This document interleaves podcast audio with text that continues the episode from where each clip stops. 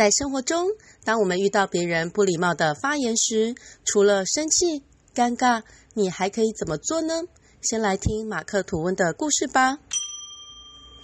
在一个高级的宴会上，马克吐温与一位盛装的女士对坐，他出于礼貌恭维对方：“哦，您真是一位优雅的女士啊！”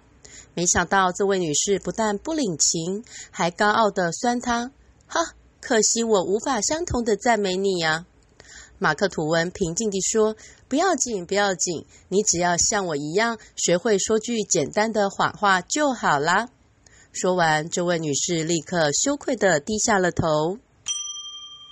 好朋友，你发现了没有？当别人对你扔石头过来时，你可能会生气、不解，甚至想要立刻反击。但是，只要学会幽默大师的方法，四两拨千斤，以其人之道还治其人之身，不但保持了自己人格的高度，也能在社交丛林中自由穿梭，滴水不沾哦。